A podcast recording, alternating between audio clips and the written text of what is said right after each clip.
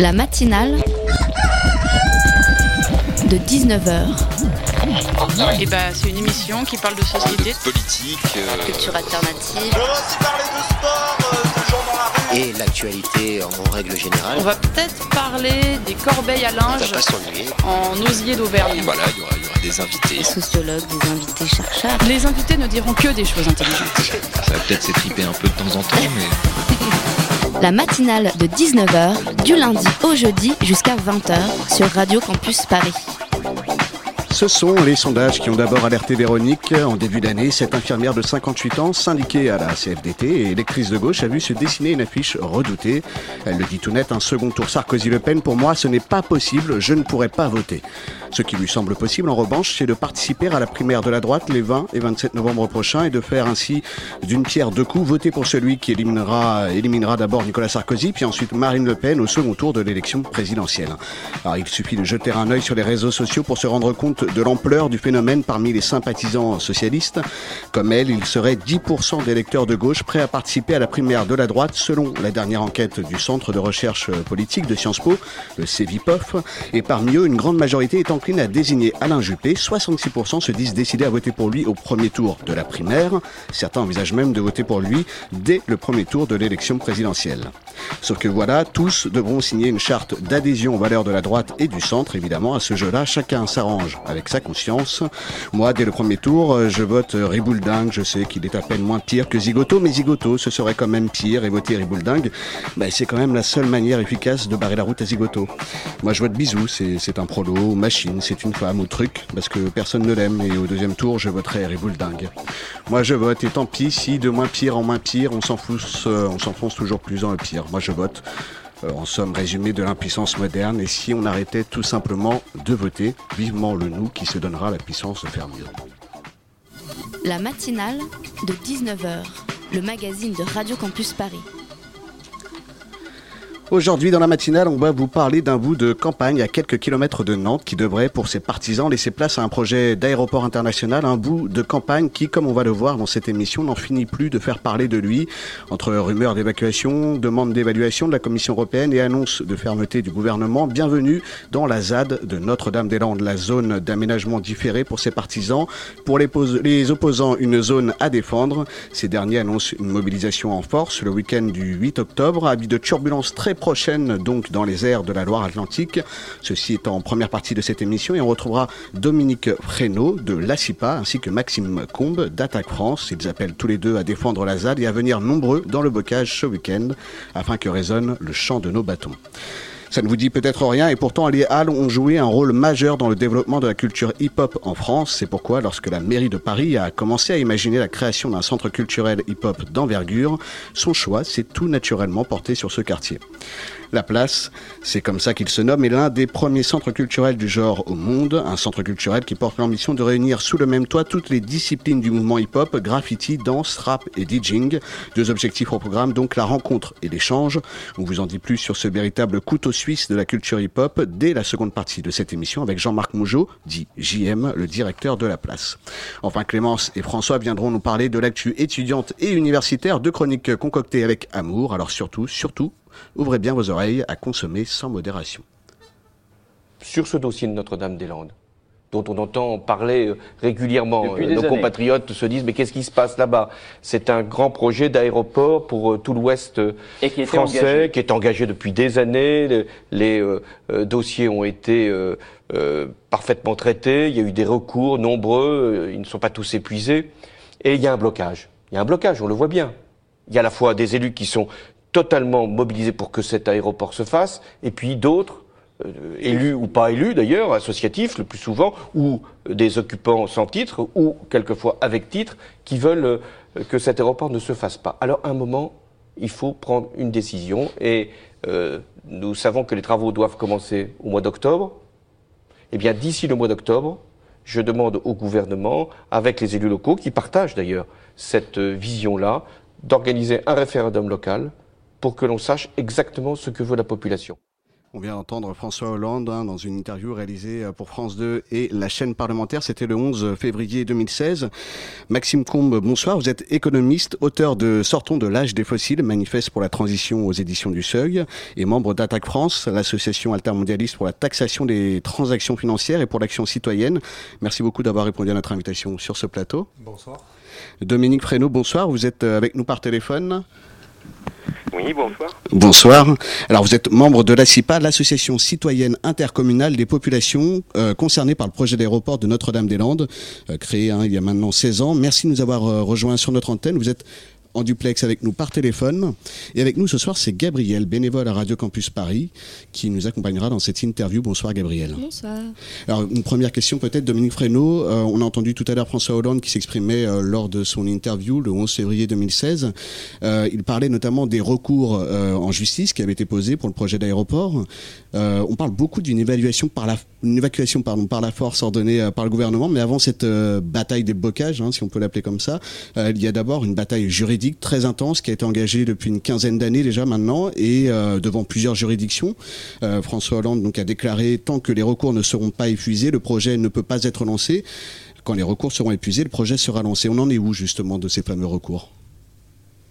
Eh bien, on on en est encore à un stade où on n'a pas fini tous ces recours. Bien sûr qu'il y reste euh, les recours euh, sur les destructions des espèces protégées qui ne sont pas finis euh, d'être étudiés. Il reste des recours aussi en appel sur la loi sur l'eau.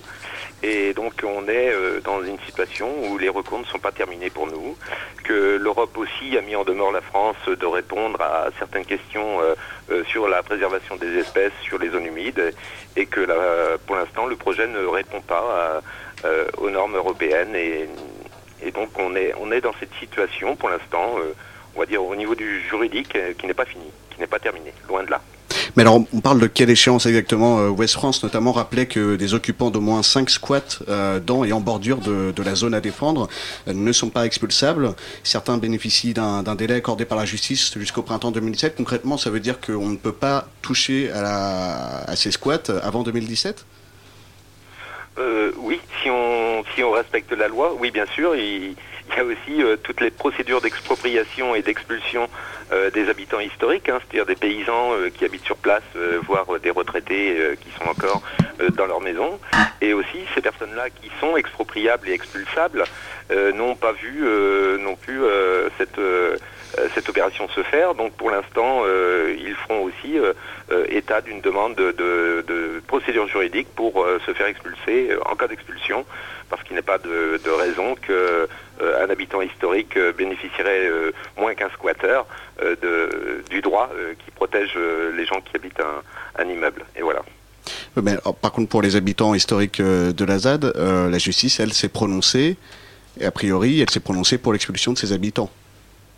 Elle s'est prononcée en mars, et depuis mars, euh, après un constat d'huissier qui, leur a montré que, euh, que les gens étaient toujours sur place, étaient toujours là, euh, il n'y a pas eu de procédure d'expulsion de mise en route, et donc je pense que ça nécessite maintenant un nouveau procès pour ces gens-là qui sont... qui sont squatteurs dans leur maison ou dans des maisons qui appartiennent dans les textes, bien sûr, à Vinci ou à, à l'État, mais qui, pour l'instant, il n'y a pas, eu de mesure d'expul- de- d'expulsion, de mise en œuvre contre ces personnes, et il faudrait refaire une procédure à ce jour. Comment s'est organisée cette bataille juridique? Parce qu'on imagine quand même que c'est un gros chantier, ça fait déjà 15 ans que ça dure. Euh, comment est-ce que vous répartissez? Combien de collectifs euh, peut-être ont, déposé ces recours? Comment ça se passe exactement? On peut renseigner un peu nos, nos auditeurs. C'est vrai que ça paraît un peu abstrait comme ça à première vue, et, et pourtant c'est quand même primordial parce que euh, pour l'instant ça ne fait que, enfin ça reporte euh, la possibilité d'une évacuation. Oui, ça reporte euh, si, euh, comme je vous dis, euh, si, si, si la règle est respectée. Vous savez que euh, on a euh, sur Notre-Dame-des-Landes euh, des cas d'école, euh, des jurisprudences qui euh, tombent.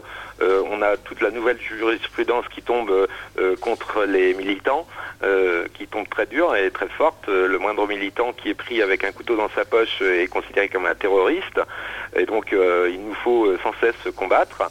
Mais on est riche de- d'associations, de, de- de gens qui viennent nous soutenir, et c'est ce qui fait la force de, de la lutte de Notre-Dame-des-Landes, euh, c'est qu'elle est forte euh, au niveau de la coordination, c'est déjà 60 associations, partis politiques ou syndicats qui viennent euh, nous conforter et nous aider dans, dans cette mission et qui euh, nous permettent euh, aussi euh, d'ester en justice quand on a besoin sur le sujet de Notre-Dame-des-Landes, parce qu'il est très vaste.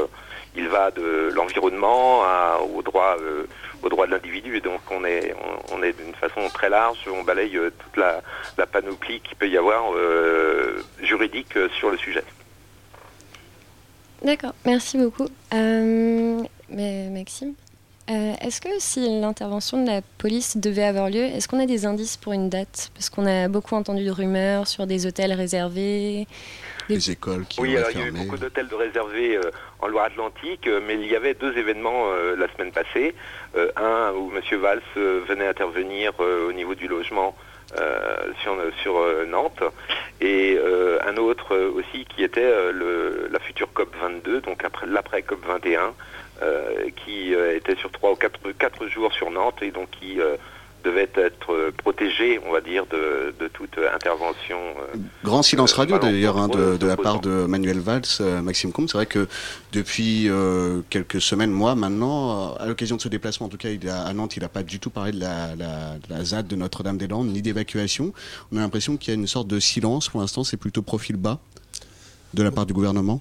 Sur les, sur les fuites et sur les rumeurs qui courent et qui courent sur place, euh, Dominique est bien plus mieux placé que moi pour, pour répondre. Ce qu'on peut dire, nous, au niveau national, c'est qu'on est dans une période là complètement hallucinante. On est en train de parler de l'évacuation euh, de personnes qui protègent une zone de biodiversité, qui protègent une zone euh, de production agricole contre la construction d'un aéroport, au moment où euh, on est en train de ratifier l'accord de Paris, euh, un accord de Paris qui, s'il doit être mis en œuvre, réellement euh, nécessite de mettre le haut là sur toute une série d'investissements qui sont liés à des infrastructures, notamment liées à, à des transports euh, fortement carbonés tels que peut l'être l'aviation.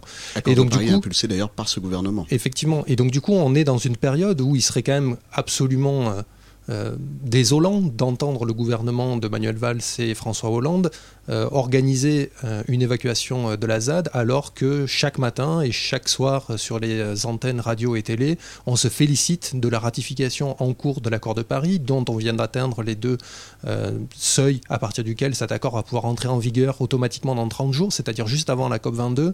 Et il serait absolument aberrant de notre point de vue d'opérer une évacuation de la ZAD à ce moment-là.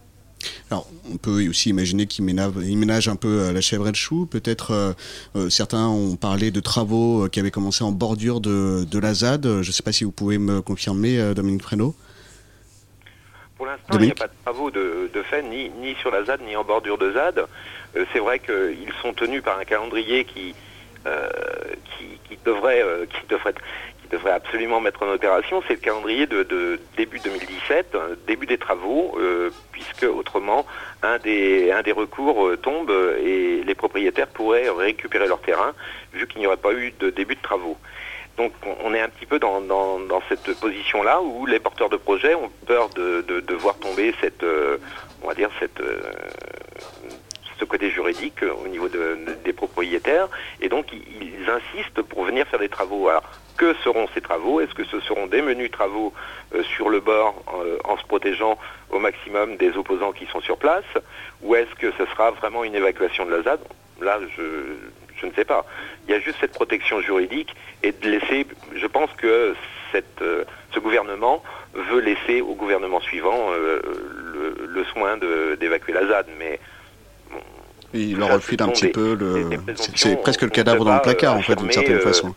Euh, si M. Valls a vraiment envie de venir ici à Notre-Dame-des-Landes, il est déjà venu en, en l'hiver 2012-2013. Mhm. Ça a été plutôt un échec. On a résisté sur place, il n'y a pas eu une seule. Il y a eu l'opération César. Il n'y a pas eu un seul dégât dans le bocage. Euh, on, on tient à ce, que, à ce que ce bocage soit préservé encore une fois. D'accord, merci beaucoup. Euh, par rapport à cette évacuation, comment se préparent les zadistes et les opposants? Il y a des stages, on a entendu, des formations, par exemple? Oui, alors euh, les formations, euh, c'est pas une formation euh, à, lutter. C'est pas une formation à, faire la guerre, c'est une formation euh, comment un individu peut essayer de protéger au maximum à la fois son habitat, mais aussi l'environnement dans lequel il est, euh, sans se mettre en danger. C'est surtout ça euh, l'important. Comment actuellement on peut ne pas se mettre en danger face à des forces de l'ordre qui veulent absolument chez nous investir les lieux et détruire pour, pour détruire les lieux. Comment on peut s'interposer euh, civiquement, euh, sans se mettre en danger euh, face à des forces de l'ordre? Et c'est ça qui en ce moment est, en formation sur notre des Et c'est ce qui nous permet de résister ensemble, c'est ce qui nous permet jusqu'ici de tenir ce bocage et de tenir ces lieux. C'est vraiment qu'on le fait ensemble de manière le plus pacifique, mais pacifique n'est peut-être pas le mot juste, parce que dans, la lutte de Notre-Dame des Landes, eh bien, il n'y a pas beaucoup de pacifisme, surtout du côté des porteurs de projets justement, on va y revenir à, cette question. On va revenir justement à cette question euh, des modes de lutte euh, qui vont être utilisés en cas d'évacuation euh, par la force. Je, vous propose juste de nous retrouver dans quelques instants. On va marquer une petite pause musicale et on va se retrouver dans quelques minutes sur toujours sur le 93.9 dans la matinale de 19h.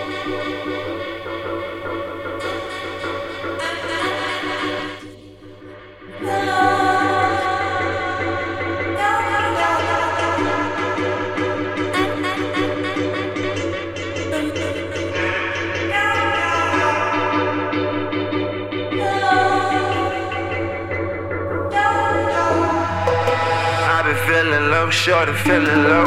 Out of my zone, I'm on my phone, emotions can't control. I take a walk, I take a I can't be going home. I cause a fuck going shot, I'm just a broken soul. I'm fucked up, I know that I need help. I'm so sad, my best friend, this lap hat, my lover, my left hand. I just slammed,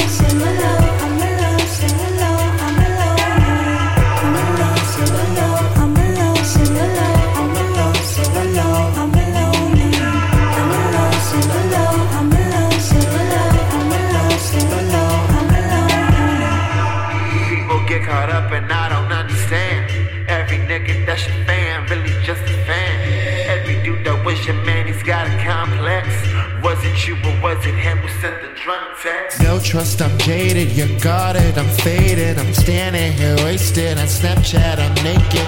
I just slammed, I done banged myself up the range. I know I'm really strange, I know I'm not the same as I was to you then, like I am to you now. Understand this ain't how I want shit to go down. Are you really gonna screw me? Pull the trigger, go and do me, feeling gloomy. I'm so loony, all this bullshit has a beauty. I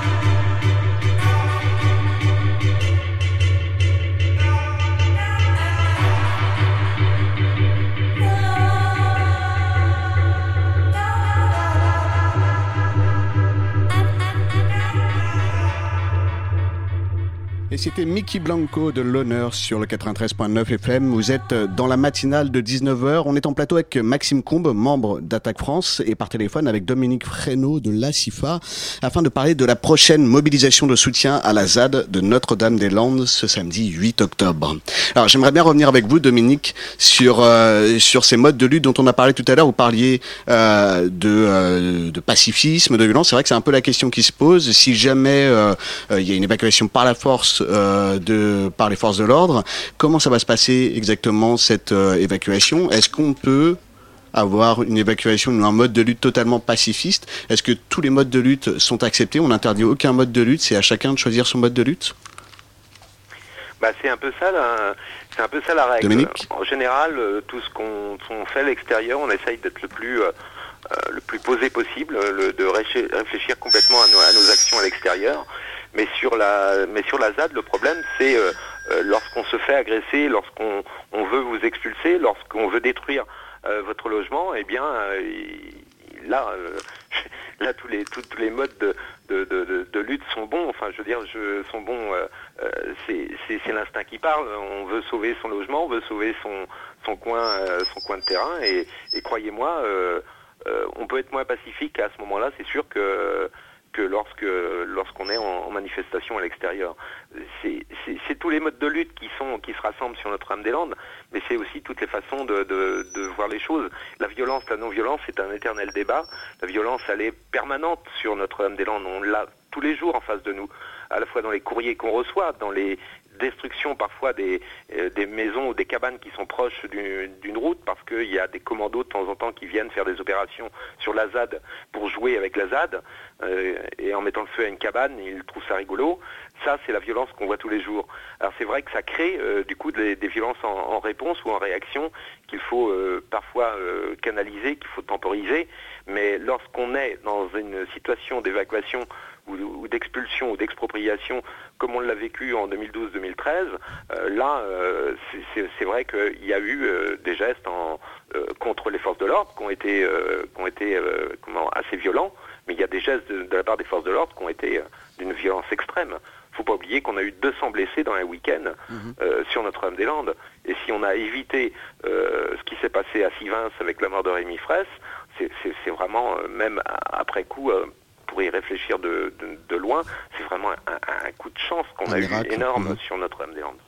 Mais justement, c'est une des inquiétudes qu'ont certains euh, habitants, je crois, à Notre-Dame-des-Landes. Euh, on entendait tout à il y a quelques jours, euh, Jean-Paul Naude, pardon, qui est le maire de Notre-Dame-des-Landes, et qui s'exprimait sur France Bleu, qui disait, voilà, en 2012, quand il y a eu l'opération César, les zadistes étaient surpris, n'étaient pas préparés, pourtant ils ont résisté, avec le résultat qu'on connaît, hein, avec la mise en échec des forces de l'ordre.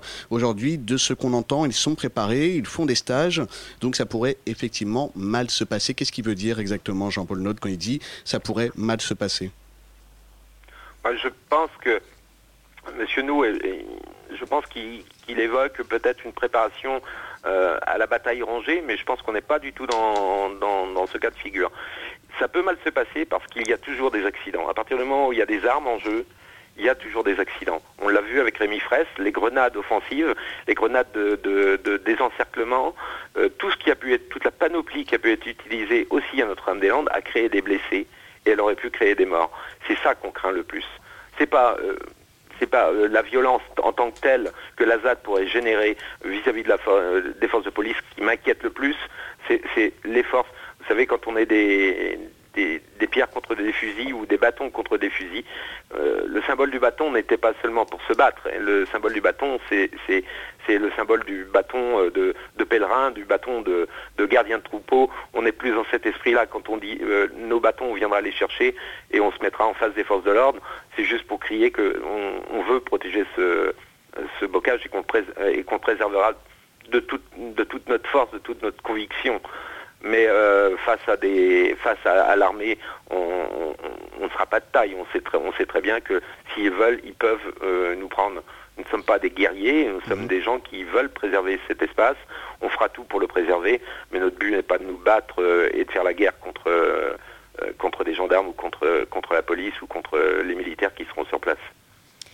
Et d'ailleurs, pour lutter, il y aura une manifestation ce 8 octobre. Et c'est quoi Oui. le but de cette manifestation, Maxime? Qui s'appelle Eh justement. bien, c'est une manifestation euh, pour nous qui est, qui est en, euh, en prévention euh, pour dire euh, à l'État que malgré euh, cette consultation, malgré euh, cette consultation biaisée, hein, on a toujours dénoncé cette consultation qui a été faite au mois de juin euh, sur un périmètre Pourquoi elle est euh, biaisée qui ne exactement? correspond pas du tout à l'aéroport, puisque euh, seule la, la loi Atlantique a été, interrogée.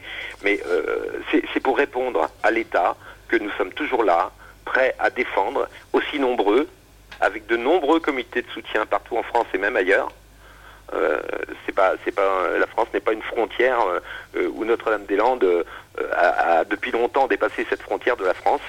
Et donc il, il faut vraiment que, que l'État prenne bien en compte que ici, on est prêt à défendre notre lieu parce qu'il y, a- il y aura, pour nous, il n'y aura rien de détruit et que cet aéroport, de toute façon, a prou- on l'a prouvé maintes et maintes fois, cet aéroport n'a aucune raison d'être. On a des solutions alternatives que même, même la loi oblige l'État au moins à étudier toutes les possibilités de ne pas faire cet aéroport. Et même ça, ils ne sont pas capables de le faire. Même ça, ils ne sont pas capables de reconnaître qu'ils ont menti sur le projet de Notre-Dame-des-Landes. Et ça, c'est quelque chose qui nous sidère. Et que parce qu'on gagne, parce que l'État gagne d'un point de vue juridique sur Notre-Dame-des-Landes, on devrait se taire et, courber les chines. Eh bien non, à Notre-Dame-des-Landes, on a décidé de tenir bon et de rester debout. Et justement de marcher aussi le 8 octobre. On va y venir un peu à cette euh, manifestation. Euh, vous avez baptisé cette opération, si on peut l'appeler comme ça, que résonne le chant de nos bâtons? Vous en parliez tout à l'heure, hein, ce fameux bâton du, du pèlerin.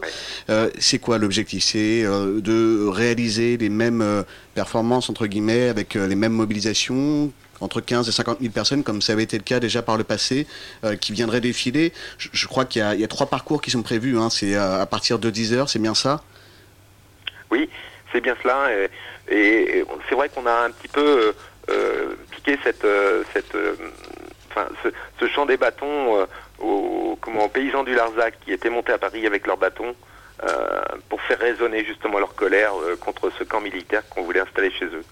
Et on, est aussi dans cet esprit-là. On est aussi dans cet esprit que nous aussi, on veut pas que cette, cet aéroport se construise à Notre-Dame-des-Landes. Il y en a un, un aéroport international à Nantes-Atlantique. Eh bien, qu'on améliore déjà celui-là. Et bien sûr, on n'aura pas besoin de construire Notre-Dame-des-Landes. Maxime, euh, Maxime Combe, euh, avec euh, Attaque France, j'imagine que vous appelez naturellement à participer évidemment à cette euh, manifestation. Oui, tout à fait, avec la Confédération paysanne, toute une série d'autres organisations nationales, parce que euh, l'aéroport de Notre-Dame-des-Landes n'est pas simplement un enjeu local, un enjeu territorial. Aujourd'hui, c'est un, un symbole national du mal développement et des politiques qui vont à contre-courant de ce qu'il faudrait faire. On préfère euh, sacrifier de la biodiversité, faire craindre euh, la construction d'un nouvel aéroport euh, climaticide, plutôt que de mettre en œuvre de véritables politiques de transition écologique. Et donc, du coup, euh, pour nous, euh, nous avons appelé à cette manifestation. Nous serons présents euh, le 8, aussi nombreux que nous le pouvons. Nous organisons avec tout plein d'autres acteurs locaux et nationaux des cars pour se rendre à Notre-Dame-des-Landes, montrer notre solidarité avec euh, les gens qui localement s'opposent à cet aéroport, mais C'est plus généralement. à tout le monde. Hein. C'est pour une les, les mobilisation. auditeurs qui nous écoutent, qui pourraient éventuellement être fait. tentés de vous Et il est rejoindre. encore possible de s'inscrire sur les cars qui sont organisés pour Mhm. se rendre le 8 octobre de toute la France.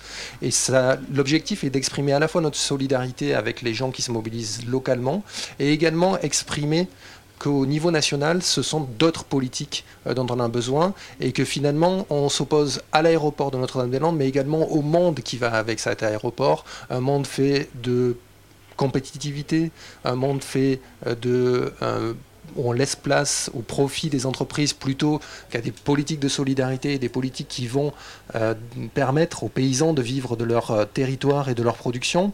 Et donc du coup, c'est dans cette logique-là qu'on se mobilise contre cet aéroport comme un emblème national de, euh, des politiques et des décisions qu'il ne faut plus prendre dans une période qui s'ouvre au lendemain de la COP21, dans une période où il faudrait mettre en œuvre des politiques de transition écologique et sociale qui nécessitent les centaines de millions d'euros qui sont prévus pour la construction de l'aéroport. Nous en avons besoin pour la transition. Donc oui, cette manifestation qui sera samedi. Euh, Qu'est-ce qui est prévu pour le parcours? Il y aura trois cortèges? Il va y avoir des, des marches, hein, c'est bien ça. Dominique Fresneau, hein, vous êtes toujours avec nous. Il y aura des marches, trois cortèges qui sont prévus. Je crois qu'il y a un hangar éventuellement aussi qui doit être monté, euh, qui a été construit cet été par des charpentiers professionnels et des bénévoles. Oui, tout à fait. c'est c'est- c'est vraiment quelque chose qui était aussi sensationnel. hein, des, des charpentiers professionnels qui veulent aussi euh, euh, ne pas perdre euh, ce savoir qui leur a été transmis et qui viennent, qui sont venus à Notre-Dame-des-Landes en soutien et qui ont construit traditionnellement un hangar vraiment avec avec une, méthode à l'ancienne et qui nous ont permis aussi de, de, nous rassembler autour d'eux pour pour voir vraiment ce, bâtiment s'ériger. Et bien sûr ils nous attendent samedi parce qu'ils vont euh, ils vont le mettre en place samedi euh, euh, sur un, un- des terrains à Notre-Dame-des-Landes. Ce qui nous permet de nous de nous conforter parce que c'est quelque chose qui euh, nous permet de, de dire de qu'on va durer dans le temps, qu'on va s'installer, qu'on va permettre à euh, là une activité supplémentaire de, de s'installer sur la ZAD. Et c'est quelque chose qui a été fait d'une façon concertée. Et puis en même temps, euh, c'est quelque chose qui, euh, un autre hangar sera construit ce jour-là, qui est plus un, hangar prévu en défense. S'ils nous expulsent du lieu, eh ben, ce hangar sera construit sur le bord de la ZAD, il ne sera pas dans la ZAD, et il nous permettra de continuer de lutter, même qu'on se fait expulser, eh bien on reviendra, on sera toujours là, on restera auprès. Il n'est pas question qu'on cède du tout un pouce de terrain euh, sur cette ZAD de Notre-Dame-des-Landes. Et c'est, comme le disait Maxime tout à l'heure, c'est vrai que euh, la lutte de Notre-Dame-des-Landes va bien au-delà de ce projet d'aéroport. C'est, vraiment un projet de société qu'on combat depuis le début. C'est un projet, euh, quand on voit que la, barrière d'ajustement, elle est, toujours agricole. C'est-à-dire que lorsqu'on fait une, autoroute, lorsqu'on fait un agrandissement d'une ville, eh bien on prend sur les terres agricoles, on prend de la terre aux paysans, et c'est de la terre en moins qui, est là pour la production, pour euh, manger mieux déjà. Donc on va intensifier les autres terres agricoles qui nous restent pour pouvoir survivre. Eh bien, à un moment donné, je pense qu'on va avoir fini euh, de, consommer de la terre agricole pour le plaisir euh, de, construire quelque chose de neuf. Je pense qu'il faut réutiliser l'ex- l'ex- l'existant, il faut l'améliorer s'il y a besoin. Les aéroports, c'est pas ce qui manque en France, 145. Quand on voit euh, le nombre d'aéroports qu'il y a en Allemagne ou en Angleterre, 36 euh, en Angleterre, Hmm. c'est une île qui a besoin de, de, de contact avec l'extérieur. Euh, 145 en France, je pense qu'il y a du gaspillage de terres agricoles énorme et qu'il faut arrêter d'en gaspiller d'autres. Oui, donc euh, vivre et combattre, c'est comme ça, euh, c'est ce qu'on revendique à Notre-Dame-des-Landes. On a l'impression de voir avec euh, Bure, Notre-Dame-des-Landes, le Val-de-Suse et Nuit debout aussi, d'une certaine façon, un glissement progressif de la conflictualité du champ social vers celui du champ territorial. Est-ce qu'il y aurait une désurbanisation des luttes aujourd'hui? Il faut un seul, un ancrage territorial? C'est compliqué de trancher cette question de manière euh, aussi, euh, aussi directe, mais clairement on observe depuis euh, une quinzaine d'années, euh, d'une manière générale et pas simplement en Europe, et on l'a observé principalement initialement euh, en Amérique du Sud notamment, à ce qu'on a appelé en fait un tournant éco-territorial des luttes sociales. Les luttes sociales n'ont pas disparu, elles sont toujours présentes, elles sont toujours fécondes et elles sont toujours importantes dans bon nombre d'endroits de la planète face à, euh, aux politiques néolibérales qui ont cours, mais on voit émerger de plus en plus ce qu'on appelle effectivement euh, des luttes éco-territoriales où la place de l'écologie, la place de la protection de la biodiversité, la place de la lutte contre les dérèglements climatiques euh, se fait plus grande, et ceci sur la base d'un territoire qui n'est pas vécu comme un confetti qu'il faudrait isoler de cette mondialisation capitaliste, un confetti euh, qu'il faudrait préserver des politiques euh, néolibérales et productivistes, mais un espace euh, à partir duquel il est possible de construire la transition et à partir duquel il est possible de construire euh, les perspectives d'émancipation du siècle à venir. Et c'est ce qu'on observe à travers la ZAD à Notre-Dame-des-Landes. C'est à la fois un lieu de résistance contre un projet climaticide et un lieu d'expérimentation et d'innovation pour construire le monde de demain. Merci beaucoup Maxime Combe. Dominique Fresneau, merci beaucoup d'avoir répondu euh, à notre invitation en direct hein, de ce plateau. Je rappelle que vous êtes membre de l'ACIPA. Euh, Rendez-vous est donc pris pour ceux qui le désirent. euh, Que résonne le chant de bâton, hein, c'est ce samedi 8 octobre. Des cartes sont disponibles depuis Paris pour vous y rendre. Et si vous avez besoin d'infos, eh bien n'hésitez pas. www.acipa.ndl.fr. Maxime Combe, vous êtes économiste, auteur de Sortons de l'âge des fossiles, manifeste hein, pour la transition aux éditions du Seuil et membre, on l'a dit, d'Attaque France. Merci beaucoup euh, Maxime d'avoir à répondu à, vous. notre invitation sur ce plateau. Merci. Et je signale pour nos éditeurs hein, que les reporters de Radio Campus Paris seront bien sûr présents sur les lieux et promis, on vous ramènera, chers auditeurs, de jolis reportages que vous pourrez écouter dans Radio Parleur mardi 18 octobre à 20h, toujours sur le 93.9 FM.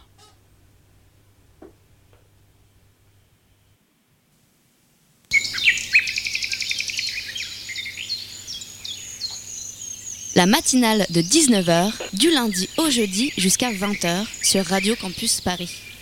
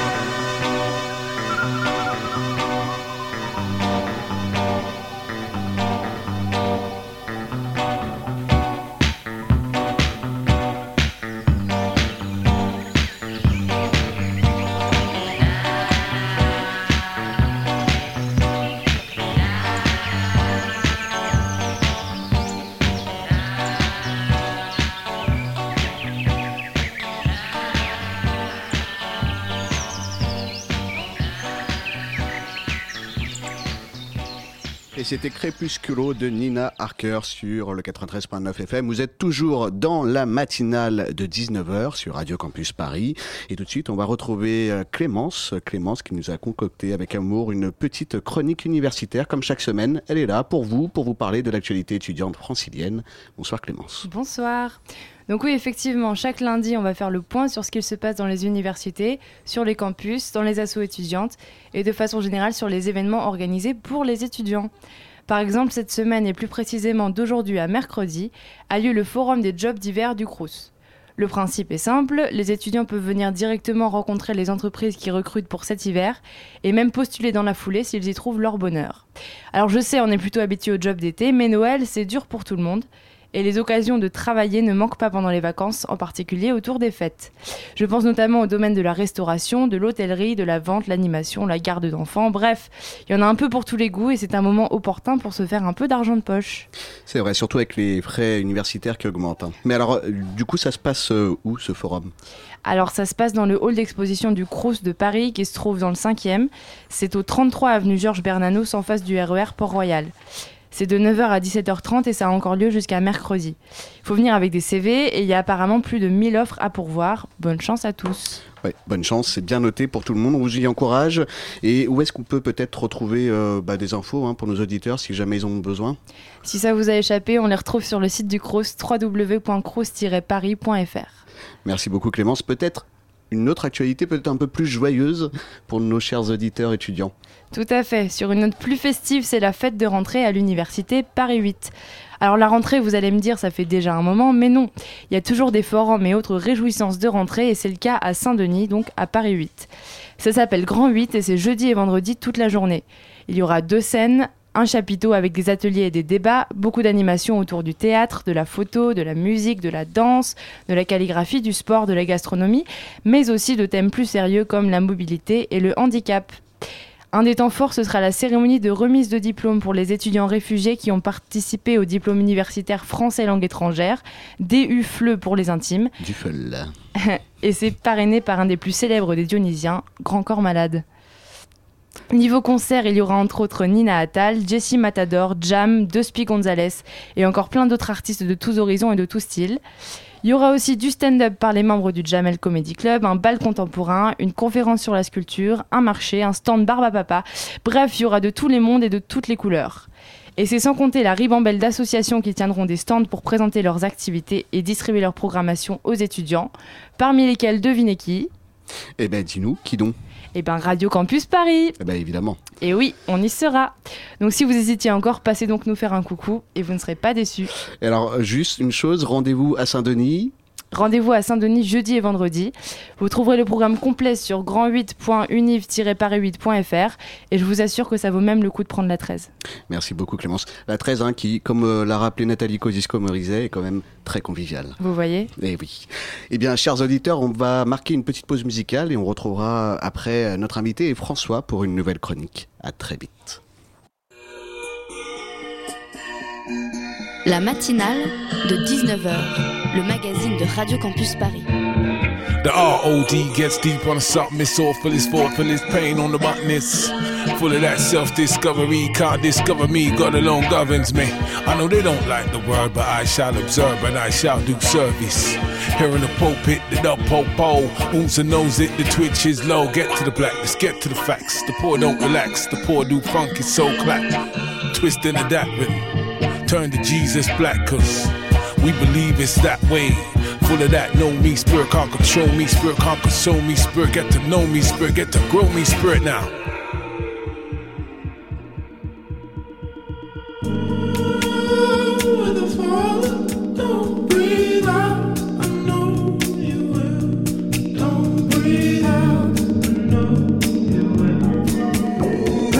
Fear, put it out there, prepare for who and the wherefore, the stabbing, the tearful, being tearful, ever so careful, full of the feeling, revealed in the latest heart heat. The cleavage knockout, knocking it out, you know. Hide the salami, dropping it out, no dough, keep flopping it out, keep thinking of a master plan. Do for must, ensure I can. Shall expand with the brand of the anti-brand that nobody likes us, the true survivors, rolling in spite of being the most misunderstood. Plunder good, bad, and ugly. We keep it cuddly, state of the tugby, pulling the rugby. Cannot mug me, can't outplug me.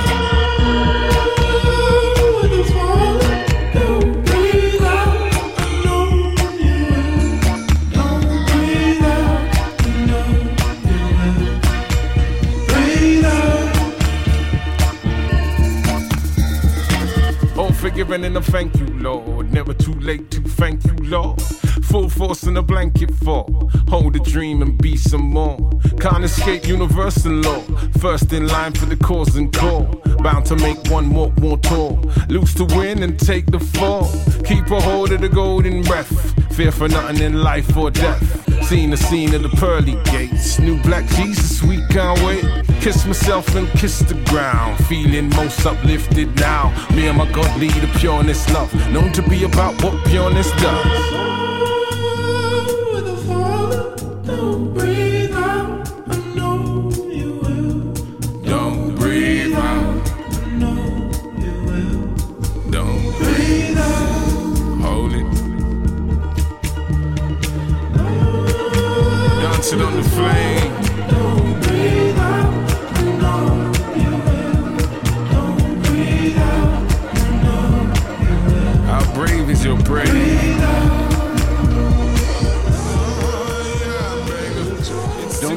Out the Roots, Manuva sur le 93.9 FM. Il est 19h45, chers auditeurs, chères auditrices, et vous êtes toujours dans la matinale de 19h sur Radio Campus Paris. Alors, pour cette seconde partie d'émission, je vous le dis tout de suite, le hip-hop est dans la place. La place, c'est le nom de l'un des premiers centres culturels du genre au monde. Euh, un centre culturel qui porte l'ambition de réunir sous le même toit toutes les disciplines du mouvement. On vous l'a dit tout à l'heure, graffiti, danse, rap, DJing, concerts, accueil en résidence, mise à disposition des salles de répétition et studios d'enregistrement. On accueille justement Jean-Marc Mougeot, dit JM. Salut JM. Salut, bonsoir. Alors, toi, tu es le directeur hein, de, euh, Exactement. de, euh, de la place. Et on est avec Vincent. Vincent qui va nous accompagner tout au long de cette co-interview. Bonsoir Vincent. Bonsoir. Alors peut-être une première euh, question. Euh, JM, ce projet, c'est... euh, Pardonne-moi l'expression, c'est un Mm. peu un vieux serpent de mer de la mairie de Paris. Il était très attendu, c'est pas peu de le dire, par les produits secteurs.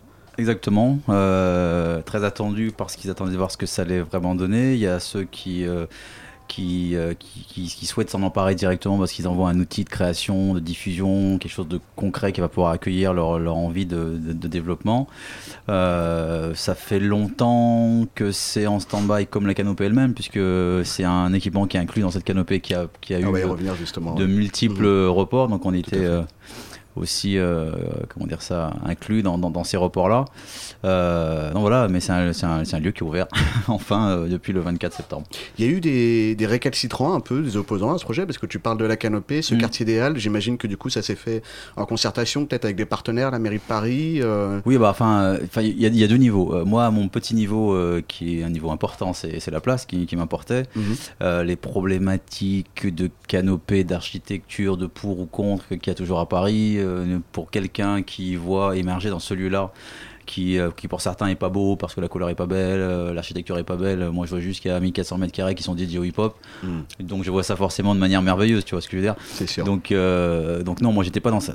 Par contre, dans notre petit milieu hip-hop, euh, Ouais. grand milieu hip-hop, on a aussi nos problématiques. Donc, des Mhm. gens, oui, qui, qui se posaient la question euh, pourquoi ce lieu? Est-ce que ça va être pas être une institutionnalisation? Est-ce que ça va pas vampiriser l'énergie hip-hop? Et il a fallu à quoi ça allait servir Euh, Mm.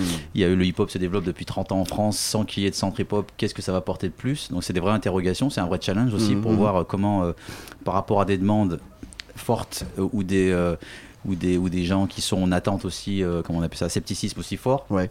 Comment on allait pédagogue un peu, exactement, pédagogue et comment construire ce lieu pour qu'il puisse intégrer euh, à la fois le fonctionnement d'un centre culturel euh, qui euh, qui, a les mêmes qui doit gérer les mêmes paramètres comme n'importe quel équipement culturel et sa spécificité, le besoin et cette envie de hip-hop qu'ont qu'ont les artistes de, de plusieurs générations. Et qui a été à l'initiative de ce projet, à la base Je vais essayer de faire court, mais c'est long. en fait, euh, hist- historiquement, euh, moi je suis arrivé il y a trois ans sur ce projet, Mhm. hein, Ouais. et la canopée, Mhm. ça fait plus de huit ans euh, maintenant qu'elle qu'elle est- en travaux, puisque les travaux ne sont pas terminés, il reste encore les jardins, même si la canopée est livrée. Historiquement, à la base, il y avait une volonté de Bertrand Delanoë de, d'équilibrer un peu l'offre purement, en tout, en tout cas perçue comme telle commerciale euh, de, du forum, euh, avec d'autres équipements culturels. Mhm. Donc euh, de se dire, bon, bah, puisqu'il faut remettre au goût du jour un peu cette, ce, ce forum, les accès métro, jusqu'à, allons-y, allons-y jusqu'à l'extérieur, jusqu'au jardin, et de rajouter ces équipements culturels. Donc il y a un concours qui a été lancé d'abord pour le jardin, ensuite pour, la, pour la, cette canopée, qui a- a- dès l'origine devait accueillir, euh, reloger le conservatoire du 1, 2, 3, il devait avoir une bibliothèque, il devait avoir une maison des pratiques artistiques amateurs, mais il n'était pas question du tout au début qui est un centre hip-hop. C'est une longue histoire euh, euh, qui débute. euh, qui débute avec 200 mètres carrés qui normalement était euh, dévolu à la jeunesse. Donc on a demandé à Bruno Julliard qui est devenu adjoint à la culture C'est un peu lui qui a lancé euh, ce projet aussi. voilà, non, avec Marion Boyer, sa accompagné. directrice Ouais. de cabinet, qui s'est emparée du dossier. Donc, en gros, on leur a dit bon, Mhm. il y a 200 mètres carrés pour la jeunesse. Imaginez un espace jeune à la dimension de la canopée, ces nouvelles, euh, ce nouvel équipement, cette nouvelle histoire des halles. Donc, le rapport se fait avec les danseurs, le forum, euh, la, la place carrée, tout ça. Et puis, une longue euh, réflexion, concertation, entretien avec différents acteurs hip-hop de la place de Paris euh, pour se rendre compte qu'il faut plus que 200 mètres carrés pour la danse, il faut des mètres carrés pour toutes les disciplines hip-hop. Et là commence une longue bataille de conviction pour passer de 200 mètres carrés aux 1400 mètres carrés dont on dispose aujourd'hui. Et alors, tu me corriges hein, si je me trompe, mais La Place, c'est le seul projet hip-hop qui a le soutien total d'une mairie? Ah oui, de cette dimension-là, oui. Il y a un projet à Lille qui s'appelle Le Flow, qui, a, qui, a, qui, qui, qu'il faut reconnaître, qui existe aussi, euh, qui aurait dû ouvrir après, mais qui ouvre. Donc on en a deux en France un peu, mais de cette dimension-là, portée par une ville comme Paris, dans cette localisation-là, euh, avec la reconnaissance culturelle qui va avec, parce que ce qu'il y a avec ce projet euh, La Place, c'est qu'il est inclus dans un équipement culturel vaste de la ville de Paris, le nouveau, il n'y en aura pas d'autre dans la mandature, euh, dans cette canopée.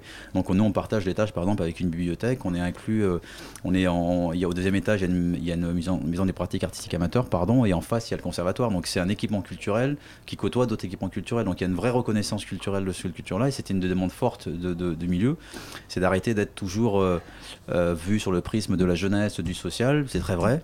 Mais il y a aussi une dimension culturelle, parce qu'il y a des artistes qui, sont, qui, sont, euh, qui font les plus grandes scènes de Paris en danse, qui exposent dans les galeries, euh, qui font les plus grandes salles de spectacle à Paris. Donc à un moment donné, il faut reconnaître qu'il y a une vraie persévérance à créer. Justement, je me suis demandé euh, par rapport à ça, en lisant le dossier de presse, quelle était l'ambition de la place?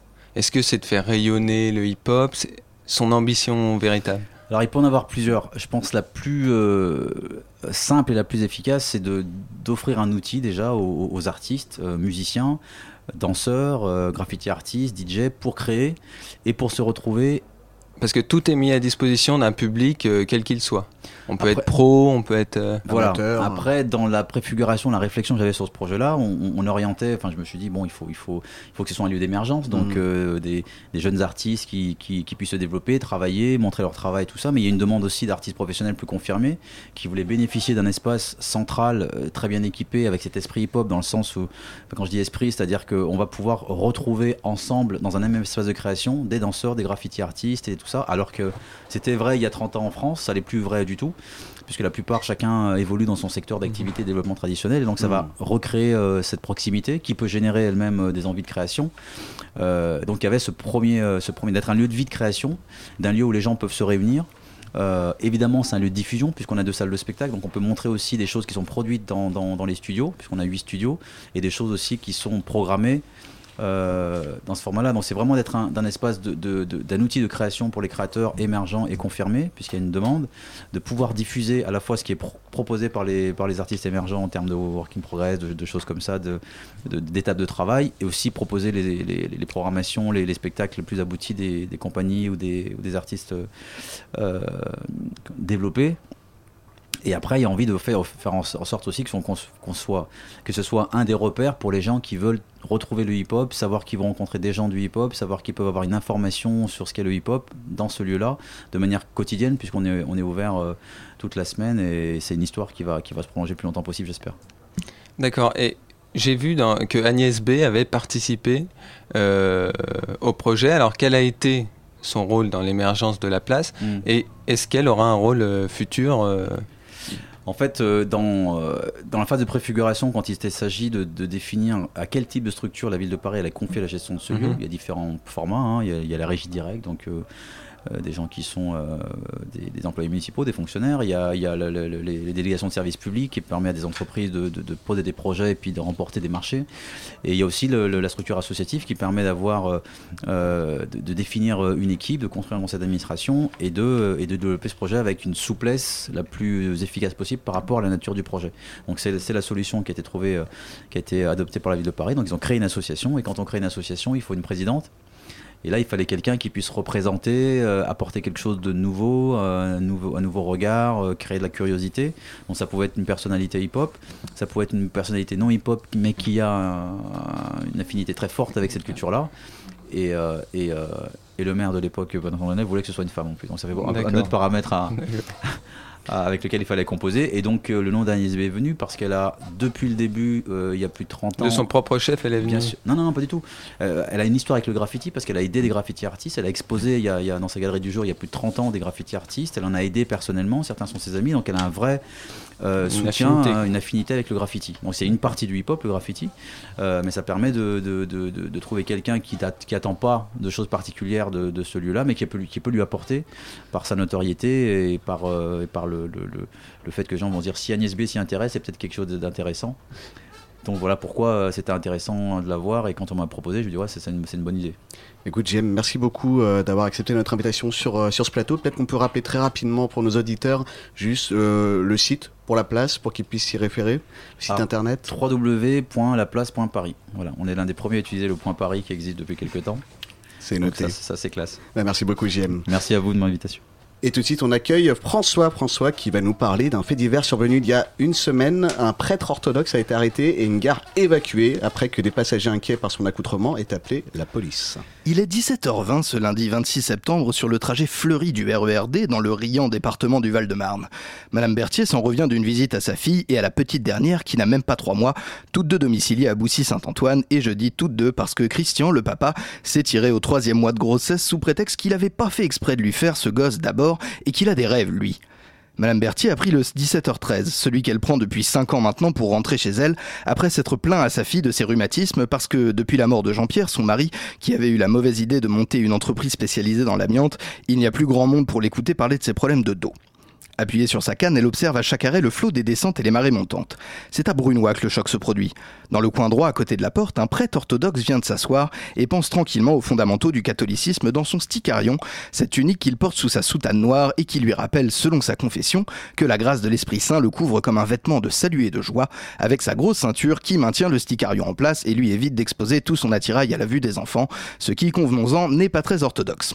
Le prêtre, qu'on appellera Stanislas par souci de clarté, porte aussi la barbe parce qu'elle rappelle aux personnes de sa confession son lien spécial avec Jésus-Christ, un autre barbu célèbre du christianisme, et parce qu'en plus, personnellement, bah, la barbe, il aime bien lui.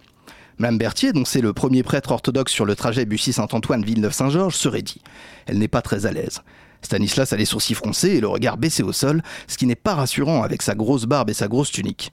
En fait, Stanislas pense lui aussi à ses rhumatismes qui lui flinguent le dos, et en plus, la soutane c'est bien sympathique, mais dans le RERD surchauffé, ça lui colle une de ses transpi, je vous raconte pas. Mais Madame Berthier n'est pas dans la tête de Stanislas et elle ne peut s'empêcher de repenser à ce très bon documentaire qu'elle a vu à la télé, L'Islam Tabou, une enquête exclusive de Bernard de la Villiardaire, pas putassière pour un sou, diffusée par M6, cette chaîne où la rigueur fait foi en matière d'information et où l'on voit régulièrement d'autres barbus rien faire qu'à piquer nos emplois et poser des bombes sur leur temps libre. Madame Berthier voit donc un terroriste islamiste là où il n'y a euh, qu'un pauvre pop euh, orthodoxe. Absolument, mais elle se sermonne, Madame Berthier.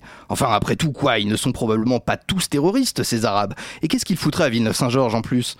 Malheureusement pour les raisonnements modérés, au même moment, elle croise le regard d'un jeune couple qui lui aussi fixe le prêtre orthodoxe arabe terroriste en se demandant à quel moment il appuiera sur le détonateur qu'ils seront bientôt tous persuadés d'avoir vu dans sa main gauche. Là, ça l'inquiète encore plus. Elle encore, elle est vieille et pleine de préjugés, mais si même le jeune couple d'à côté, qui est bien plus au courant d'elle qu'elle, vu qu'il prend toutes ces informations via Facebook, s'inquiète, c'est que l'affaire est sérieuse. Un dialogue silencieux s'engage entre nos trois protagonistes. La compagne, qui n'est pas plus rassurée que les deux autres, confirme d'un léger hochement de tête qu'on est à 5 minutes de la catastrophe, que le prêtre orthodoxe a toujours les sourcils froncés, en clair que cette situation est en train de dégénérer à une vitesse qui dépasse l'entendement. Tout le monde se met d'accord d'un petit signe entendu et le jeune homme dégaine son portable pour composer au plus vite le numéro de la police nationale. On imagine le policier au téléphone. Police nationale, j'écoute. Ouais. Ouais. Non, oula, mais va falloir parler plus fort parce qu'on va pas s'en sortir. Hein. Vous Oui. Georges, Georges, tu me fais couler un café, s'il te plaît? Eh, T'es un, un amour.